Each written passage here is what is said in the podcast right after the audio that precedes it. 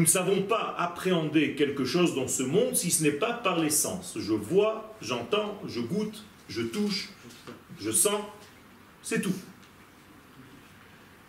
Le problème, c'est que ces sens sont limités.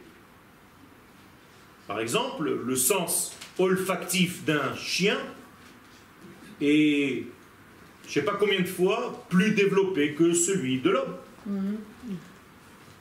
Le sens auditif d'une chauve-souris, ça dépasse de loin le sens auditif de l'homme.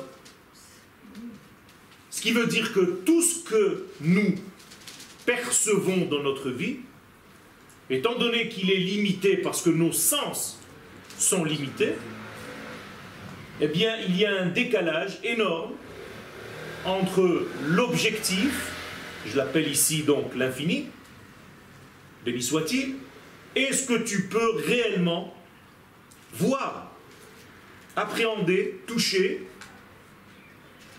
absorber de cet infini? Donc si l'infini, béni soit-il, est infini, étant donné que tes sens à toi sont limités, eh bien combien tu vas capter de cet infini? Ce qui peut passer par toi.